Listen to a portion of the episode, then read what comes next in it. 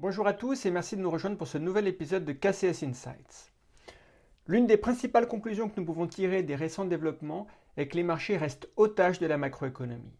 Le couple inflation-politique monétaire fait bouger les marchés de taux qui à leur tour font bouger les marchés actions, que ce soit d'un point de vue sectoriel ou des styles d'investissement.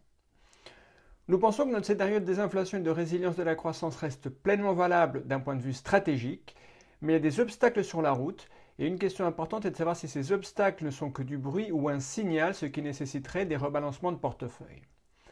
Et d'un point de vue tactique, nous procédons à quelques ajustements de nos recommandations. Le message clé étant toutefois que toute faiblesse au cours des prochaines semaines serait une occasion d'ajouter des actifs risqués dans les portefeuilles. Selon nous, le discours plus hawkish des banques centrales mérite l'attention. Le thème de la désinflation a porté ses fruits ces derniers temps et les données publiées dans les jours à venir, notamment l'IPC américain, seront les principaux moteurs du marché. Dans notre allocation d'actifs, nous avons maintenu l'allocation globale en actions inchangée compte tenu de notre vue stratégique, mais nous avons procédé à quelques ajustements au sein du compartiment obligataire en réduisant les expositions à bêta élevées, et notamment les obligations du souverain britannique, et en réduisant également la duration du portefeuille obligataire dans un scénario, dans un contexte de nouvelles pressions à la hausse sur les rendements. En ce qui concerne les actions, nous avons pris des bénéfices sur les actions de l'Asie émergente, partiellement, ces dernières ont enregistré de bonnes performances euh, ces derniers temps grâce à la réouverture de la Chine, mais leur corrélation négative avec le dollar américain constitue un vent contraire, car le dollar est confronté à de nouvelles pressions à la hausse en raison du dynamisme de l'activité économique aux États-Unis.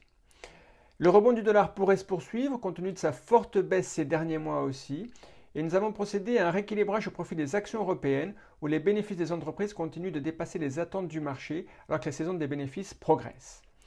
En ce qui concerne les actions, notre conviction reste fortement orientée vers le style value.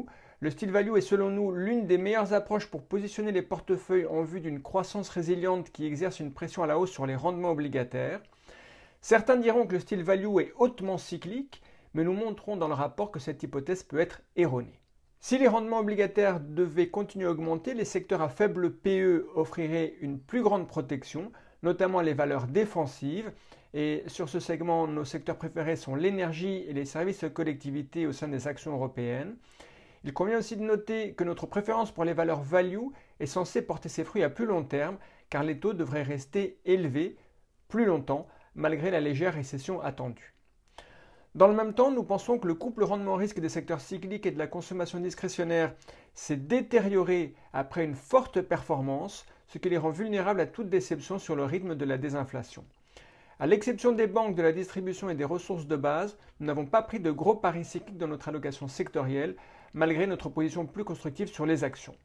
Notre conseil serait donc de réduire les expositions aux valeurs cycliques. À suivre cette semaine, les publications clés à suivre seront l'IPC américain demain, le 14 février, euh, et les ventes au détail aux États-Unis aussi le 15 février.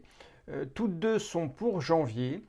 il y aura aussi l'indice des prix à la production à surveiller le 16 février. Et enfin, la publication du PIB du quatrième trimestre de la zone euro sera moins déterminante pour le marché, compte tenu du fait que c'est un indicateur retardé. Merci pour votre attention, je vous souhaite une très bonne semaine.